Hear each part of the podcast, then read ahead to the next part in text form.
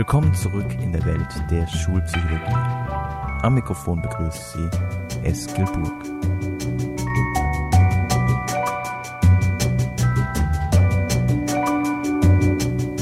Classroom Management oder ein Plädoyer für den konsequenten Umgang mit Regeln.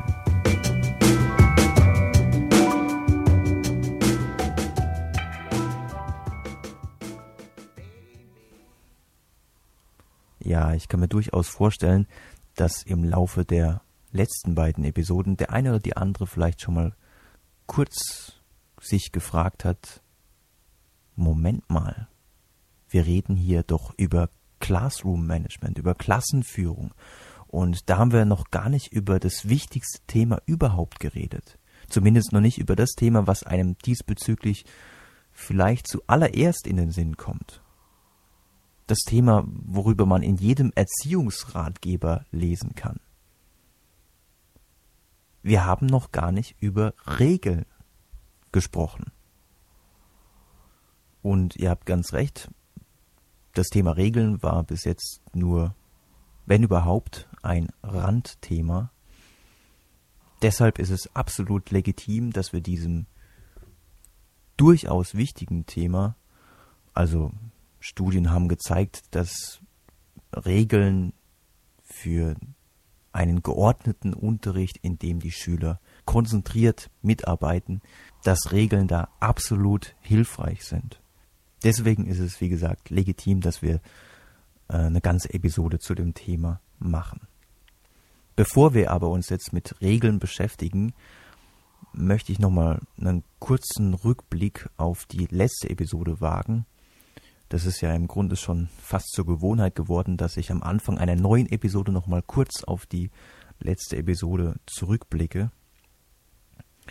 Und in der letzten Episode haben wir ja über die Videostudien von Kunin geredet, haben zum Beispiel gehört, dass die Reibungslosigkeit des Unterrichts eine ganz wichtige Rolle spielt, dass der Lehrer nicht selbst den Unterrichtsfluss unterbrechen darf, indem er extrem ausschweifende Zurechtweisungen benutzt, indem er Moralpredigten hält oder indem er während der Stillarbeit, also alle Schüler arbeiten gerade wirklich konzentriert und dann sagt der Lehrer auf einmal, hä, was macht denn diese Tüte hier? Weil er gerade eine Tüte unten auf dem Boden entdeckt hat, die da nichts zu suchen hat. Mit solchen Sachen torpediert er seinen eigenen Unterricht, mit solchen Sachen äh, lenkt er die Aufmerksamkeit der Schüler vom eigentlichen Unterricht ab, so dass sie dann, wen wundert's, früher oder später wirklich gedanklich so abgedriftet sind, dass sie mit ihrem Nachbarn vielleicht beginnen zu quatschen. Um eine gewisse Reibungslosigkeit des Unterrichts zu gewährleisten, kann es auch manchmal notwendig sein, dass man die Erzählungen von sehr mitteilungsbedürftigen Schülern auf einen Zeitpunkt nach der Unterrichtsstunde verlegt.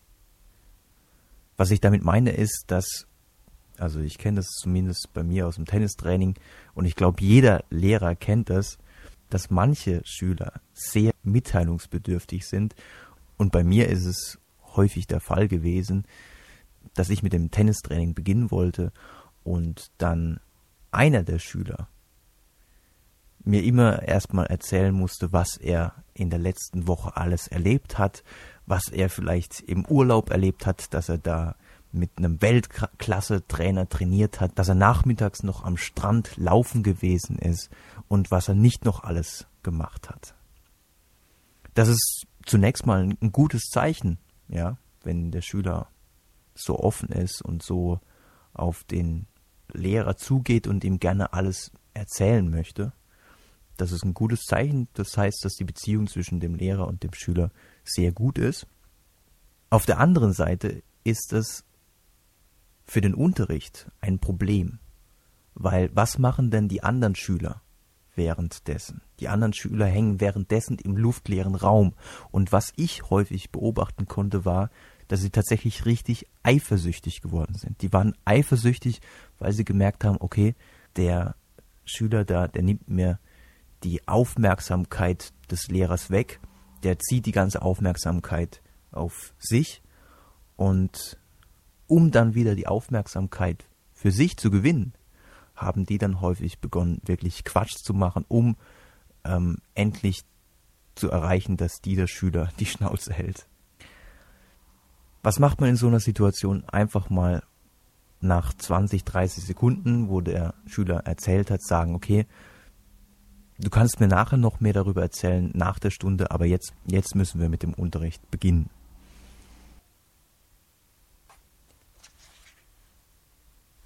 Und im Zusammenhang mit der Reibungslosigkeit, mit dem Unterrichtsfluss, möchte ich auch noch ganz kurz ein paar Worte zu einer Methode verlieren, die durchaus gute Ansätze in sich trägt, aber genau aus dem Grund, weil sie die Reibungslosigkeit des Unterrichts gefährdet, meines Erachtens nicht zu empfehlen ist.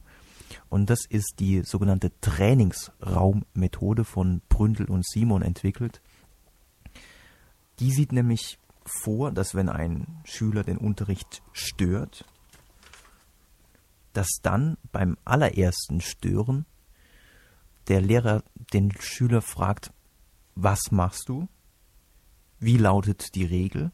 Also die Regel, gegen die der Schüler verstoßen hat. Und dann als drittes fragt, wenn du wieder störst, was passiert dann? Und wenn der Schüler wieder stört, nach diesem ersten, ja, vielleicht Plapper mit dem Nachbarn, und die Regel lautet vielleicht, dass man sich im Unterricht nur ganz kurz flüsternd mit dem Nachbarn unterhalten darf. Wenn der Schüler dann die Regel ein zweites Mal bricht, dann muss er, und daher der Name der Methode Trainingsraummethode, dann muss er, ausgestattet mit einer Notiz über die Art des Störverhaltens, dann muss sich der Schüler in einen sogenannten Trainingsraum begeben, wo er empfangen wird von einer weiteren Lehrkraft, die dann nach gewissen Regeln der Gesprächsführung, die sicherlich sehr gut sind, also das ist sicherlich die Stärke dieser Trainingsraummethode, dieses Einzelgespräch zwischen der einer Lehrkraft und dem Schüler, wodurch der Schüler dann zur Einsicht gebracht werden soll und man Lösungen mit dem Schüler für die Zukunft erarbeitet. Das Problem dieser Methode ist jedoch, wie gesagt, und ich teile da voll und ganz die Kritik von Hans-Peter Nolting, dessen Buch Störungen in der Schulklasse ich euch definitiv ans Herz legen möchte. Das ist so ziemlich das beste Buch, was ich zum Thema Classroom Management im deutschsprachigen Raum gefunden habe. Wenn euch das interessiert, ich habe es auch nochmal auf der Seite www.psychologiederschule.de verlinkt. Das Problem dieser Methode ist ganz einfach, dass sie zum einen durchaus aufwendig ist. Du brauchst immer eine Lehrkraft, die in diesem Trainingsraum sich befindet und dann dieses Einzelgespräch ähm, führt. Und zum anderen wird der Unterricht gleich zweimal in seinem Fluss durchbrochen. Beim ersten Mal, wenn man diese drei Fragen dem Schüler stellen muss, und zum zweiten Mal, wenn ich den Schüler dann ausgestattet mit so einem Notizzettel, den ich ja dann auch noch schreiben muss, in den Trainingsraum schicke. Was bestimmt auch einigermaßen störungsintensiv ist. Ich kann mir vorstellen, dass manch ein Schüler erstmal beginnt zu diskutieren, bevor er die Klasse verlässt. So viel zum Thema Trainingsraummethode und warum sie wahrscheinlich nicht allzu günstig ist für den Unterrichtsfluss. Jetzt widmen wir unsere ganze Aufmerksamkeit dem eigentlichen Thema dieser Episode. Jetzt reden wir endlich über Regeln. Und ich habe es eingangs gesagt, es gibt eine Reihe von Studien, die wirklich nahelegen, dass Regeln helfen. Regeln sind sinnvoll, wenn es darum geht, ein geordnetes Klassenklima zu ermöglichen, in dem auch tatsächlich konzentriert gearbeitet werden kann. Damit Regeln auch wirklich hilfreich sind, müssen sie aber sinnvoll eingesetzt werden und dürfen nicht eine das Lernen behindernde Zwangsatmosphäre herstellen. Wenn ich zum Beispiel zu viele Regeln auf einmal einführe, dann überfordert das die Schüler und sie wissen überhaupt nicht mehr, was ist eigentlich hier erlaubt und ähm, darf ich überhaupt noch einen freien Gedanken haben oder ist auch das verboten? Also ich kann mich zum Beispiel noch gut erinnern, dass eine ganze Reihe von Kindern zu mir ins Training gekommen sind und äh, ja ganz aufgelöst waren, weil es der erste Schultag war und sie gesagt haben, oh nee, wir haben die Frau X und die, die Frau ist ja sowas von sch schwer zu ertragen, ähm, weil die ist reingekommen, hat ihr Buch aufgeschlagen und hat gesagt, wir müssen jetzt über Regeln reden. Und dann hat die wirklich eine ganze Stunde lang nur erzählt, was nicht erlaubt ist. Ja, die hat mit uns nichts anderes gesprochen, die hat nur gesagt, was nicht erlaubt ist. Die ist ja sowas von sch schwierig. Also man kann es auch wirklich übertreiben. Prinzipiell gilt für Regeln, dass es so wenig und dass sie so allgemein gehalten werden sollten wie irgend möglich. Und als drittes könnte man auch noch hinzufügen, dass es besser ist, wenn sie positiv formuliert sind. Also die Regel hört zu, wenn andere sprechen. Wenn der Lehrer spricht, dann dürfen alle anderen nicht sprechen. Oder müssen alle anderen ruhig sein, ja. Und gerade wenn es um die Unterhaltungen der Schüler untereinander geht, sollte man sich auch kurz fragen, ähm, möchte ich wirklich, dass die Schüler gar nicht miteinander kommunizieren dürfen? Oder lasse ich zumindest ein kurzes, leises Flüstern zu, weil man weiß aus Untersuchungen über das Lernen in kleinen Gruppen, dass Schüler durchaus davon profitieren, wenn sie Mitschülern etwas erklären dürfen. Wenn ich dann sage, nein, ihr dürft gar nicht miteinander kommunizieren, dann verzichte ich auf dieses vielleicht durchaus befruchtende Element. Deswegen könnte man ja sagen, dass kurzes, leises Flüstern durchaus erlaubt ist, aber auf alles, was darüber hinausgeht, werde ich reagieren. Ich glaube, das ist diesbezüglich eine ganz gute Lösung. Ja, und ich glaube, ich muss kaum erwähnen, dass es natürlich gerade die ersten Stunden sind, in denen man die Regeln einführen muss und in denen es auch wirklich ganz besonders darauf ankommt, dass man hier die Regeln konsequent durchsetzt. Viele Lehrer geben sich beispielsweise mit einer Übertönungsstrategie zufrieden. Also man kann es häufig beobachten, dass Lehrer durchaus in der Lage sind, die großen Störungsherde zu beruhigen, sich da auch durchzusetzen und dann jedoch direkt zum Alltagsgeschäft übergehen, ohne dass die noch weiterhin bestehenden Unruheherde, also im Hintergrund reden halt immer noch ein paar andere, nur halt nicht ganz so laut, ohne dass diese Unruheherde auch beruhigt werden. Und als Lehrer musst du dann die noch übertönen. Das ist zum einen ziemlich anstrengend für die Stimme. Es ist auch ziemlich stressig, weil der Geräuschpegel halt immer relativ hoch ist. Und als Lehrer tut man damit auch seine eigenen Regeln im Grunde missachten. Und warum man das nicht machen sollte.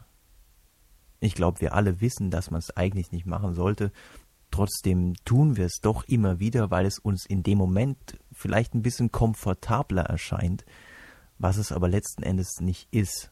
Also in dem Moment kann es ja sein, dass man das Gefühl hat, oh nee, äh, jetzt lasse ich die halt reden, bevor ich die jetzt auch nochmal ähm, zum Schweigen bringe. Das Problem ist, wenn ich die reden lasse, ist es ein ganz klares Signal für alle anderen Schüler, dass es hier wohl erlaubt ist, toleriert wird dass man sich im Unterricht und einfach so unterhalten kann und dass es prinzipiell wohl so ist, dass man sich nicht unbedingt an die Regeln halten muss. Und dass das wirklich so ist, dass Menschen, wenn sie sehen, okay, hier halten sich die anderen auch nicht an die Regeln, dass Menschen sich dann wirklich wie Herdentiere verhalten und sich dann auch nicht mehr an die Normen halten, dazu gibt es mittlerweile eine ganze Reihe von sehr interessanten Studien und auch noch welche, die relativ frisch sind, nämlich die Studien von dem holländischen Forscher Kees Kaiser aus dem Jahr 2005.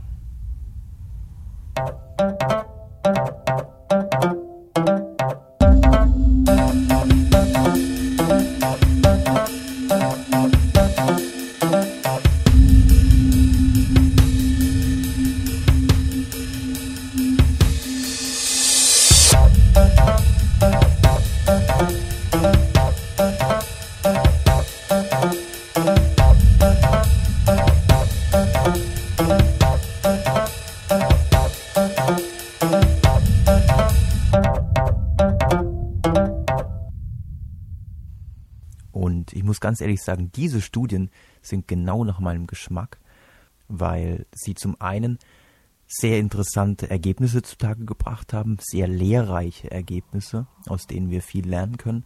Und zum anderen, glaube ich, war es sehr spannend, diese Studien überhaupt durchzuführen. Weil ihr müsst euch vorstellen, dass dieser Herr Kaiser ein Doktorand der Universität Groningen, also diese Studien waren im Grunde seine Doktorarbeit, dass dieser Herr Kaiser nachts sich in eine Gasse von Groningen geschlichen hat und dort die gesamte Gasse grau gestrichen hat. Also es waren bestimmt keine Hauswände, sondern einfach Mauern, die der Stadt gehörten. Und trotzdem war es vollkommen illegal, was er gemacht hat. Also er hat es vorher nicht wirklich abgesprochen, hat einfach mal die Mauer, die vorher bestimmt relativ dreckig war, vielleicht war auch schon ein bisschen Graffiti dran. Diese Mauer hat er komplett grau gestrichen, sodass sie wieder einen sauberen, ordentlichen Eindruck hinterlassen hat. Und an diese Mauer hat er ein Schild befestigt, wo drauf stand, dass das Aufsprühen von Graffiti strengstens verboten ist. Am nächsten Tag ist er hingegangen und also man muss dazu sagen, in dieser Gasse gab es auch einen Fahrradparkplatz, also wo sehr viele Leute tagsüber ihre Fahrräder abgestellt haben. Und Kees Kaiser ist dann hingegangen und hat an jedem Fahrrad, das da abgestellt wurde, einen Flyer dran gehängt. Und zwar ein Flyer eines fiktiven Sportgeschäfts. Und auf diesem Flyer stand, einfach nur drauf, wir wünschen allen frohe Festtage. Also es war Dezember und Weihnachten stand vor der Tür. Und was er sich dann angeguckt hat, aus seinem sicheren Versteck heraus, war, wie gehen die Leute mit diesem Flyer, der ja im Grunde wirklich Müll war, wie gehen sie mit diesem Flyer um? Stecken sie sich den Flyer in die Tasche, weil sie umweltbewusst sind, oder werfen sie den Flyer einfach auf die Straße? Und es zeigte sich, dass immerhin nur 33 Prozent den Flyer auf die Straße warfen, während sich die übrigen Bürger alle an die Regel hielten, also die implizite Regel, die jeder eigentlich kennt aus der Kinderstube, dass man nicht einfach seinen Dreck auf die Straße wirft. So weit, so gut. Wie verhalten sich jedoch die Bürger, wenn es ganz offensichtlich ist, dass sie sich in einer Umgebung befinden, wo sich auch die anderen, die anderen Bürger nicht an die Regeln halten. Um das herauszufinden, ist Kees Kaiser dann ein paar Wochen später wieder nachts in die Gasse und hat zum ersten Mal in seinem Leben Graffiti an die Wände gesprüht. Er hat ein R ein und ein B und ein paar Schlangenlinien an die Wand gesprayt. Also alles andere als kunstvoll, was er dahin gesprayt hat, sondern einfach nur ja das übliche Gekritzel, was man so kennt. Und am nächsten Tag hat er wieder genau das gleiche gemacht, hat wieder die Flyer an die Fahrräder rangehängt und hat dann beobachtet, wie verhalten sich die Fahrradbesitzer denn jetzt? Denn unter dieser Versuchsbedingung war es ja so, dass sie sehen konnten, Moment mal, hier halten sich die Leute nicht an die Regel. Also an der Wand hing ja ganz eindeutig das fette Schild, dass man hier keine Graffiti an die Wand sprayen darf. Und trotzdem war es so geschehen. Trotzdem hatte jemand die Wand voll gesprayt. Halten sich die Bürger unter dieser Bedingung auch an die Regel, dass man nicht einfach seinen Dreck durch die Gegend werfen soll? Die Antwort war überraschend eindeutig. Die Antwort war, dass, ihr erinnert euch, vorher waren es 33 Prozent, die einfach ihren Flyer weggeworfen haben. In dieser Bedingung, die sich nur dadurch unterschied, dass die Mauer ein bisschen vollgesprayt worden war, in dieser Bedingung waren es 69 Prozent der Fahrradbesitzer, die den Flyer einfach so auf die Straße geworfen haben. In einem anderen Experiment, das aber im Grunde nach dem gleichen Schema gestrickt ist, hat Kaiser den Hauptausgang eines Krankenhauses mit einem Gitter zugestellt, sodass nur noch ein kleiner Spalt übrig war, durch den man sich durchaus durchquetschen konnte, was aber nicht erlaubt war. Denn an das Gitter hatte Kaiser auch hier wieder ein Verbotsschild dran angebracht, wo drauf stand, kein Durchgang bitte Nebeneingang benutzen. Außerdem hatte er noch ein anderes Verbotsschild an dem Gitter angebracht und darauf war zu lesen, dass man auf keinen Fall Fahrräder an dieses Gitter anketten dürfe. Als nächstes hat er wieder beobachtet, hat geguckt, was passiert denn, wenn man die Situation so stellt, dass es aussieht, als würden sich die Leute nicht um das eine Verbot scheren. Also er hat einfach vier Fahrräder an das Gitter angekettet.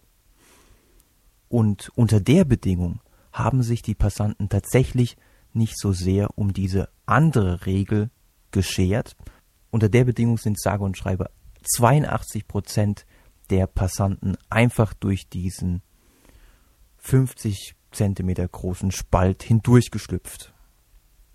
In der zweiten Bedingung, in der die Fahrräder eben nicht an das Gitter angekettet wurden, was ja gegen die Regel verstoßen hätte, sondern die Fahrräder einfach nur vor das Gitter abgestellt wurden, sich also die vermeintlichen Fahrradbesitzer augenscheinlich an diese Regel gehalten haben. In der Bedingung sind nur 27 Prozent, also dreimal weniger Passanten durch diese kleine Öffnung geschlüpft. Und in einem letzten Experiment, auch das ist ein wunderschönes Experiment, da hat er fünf Euro in einen Brief reingesteckt und zwar so, dass man diese fünf Euro durch das Sichtfenster des, des Briefes durchaus sehen konnte. Und diesen Brief hat er an den Briefkasten der Post gesteckt und zwar eben tatsächlich genau so, dass er zur Hälfte raushing und man als Passant sehen konnte, okay, da ist ein Brief und in dem Brief sind fünf Euro drin. Und die große Frage ist jetzt natürlich, was machen die Leute? Tun sie den Brief einfach reinschieben in den Briefkasten, sodass er seinem zugedachten Empfänger zugestellt wird? Oder sagen sie sich, naja, fünf Euro, kann ich gut gebrauchen. Mal wieder hat Kees Kaiser mehrere Bedingungen hergestellt. In der ersten Bedingung war alles um den Briefkasten herum sauber, es war alles aufgeräumt, also offensichtlich war es eine Umgebung, in der sich die Leute an die Regeln hielten. In der zweiten Bedingung hat er den Briefkasten und auch außenrum erneut mit Graffiti verunstaltet und in der dritten Bedingung hat er einfach um den Briefkasten herum eine Menge Abfall verstreut. Auch hier wieder das gleiche Bild. In dem Moment, wo der Briefkasten und die Umgebung sauber ist, sich also offensichtlich die anderen Bürger auch an die Regeln halten, in dem Moment waren es nur 13 Prozent die den Brief und die 5 Euro haben mitgehen lassen. In den anderen beiden Bedingungen, also wenn der Briefkasten voll gesprayt ist oder wenn die Umgebung voll gesaut ist mit Abfall, in den Bedingungen kam es doppelt so häufig vor, dass die Leute den Brief samt 5 Euro einfach mitgenommen haben.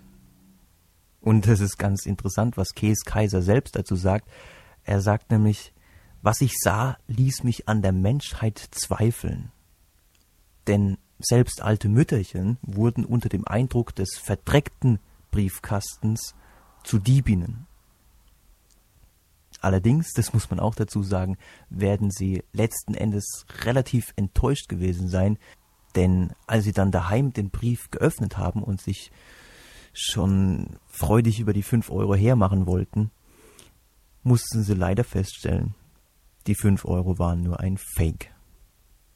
Es war nur eine Kopie. Ja, das sind Studien, die machen auf jeden Fall Spaß und sind aber auch, glaube ich, wie gesagt, sehr lehrreich, weil sie zeigen, dass wo Regeln verletzt werden, sich die Menschen auch dementsprechend unmoralischer verhalten. Die sagen sich einfach, okay, wenn sich die anderen sich nicht an die Regeln halten, warum soll ich mich dann an die Regeln halten? Und das Gleiche gilt, um jetzt mal wieder die Brücke zu schlagen, das Gleiche gilt auch für, das, für den Klassenraum, das Gleiche gilt für das Klassenklima. Wenn Schüler sehen, hier hält sich keiner an die Regeln, dann halten sie sich selbst auch nicht an die Regeln. Deswegen ist es die Mühe wert, Regeln konsequent durchzusetzen, weil es zahlt sich letzten Endes, auch wenn uns das manchmal gar nicht bewusst ist, um ein Vielfaches wieder zurück.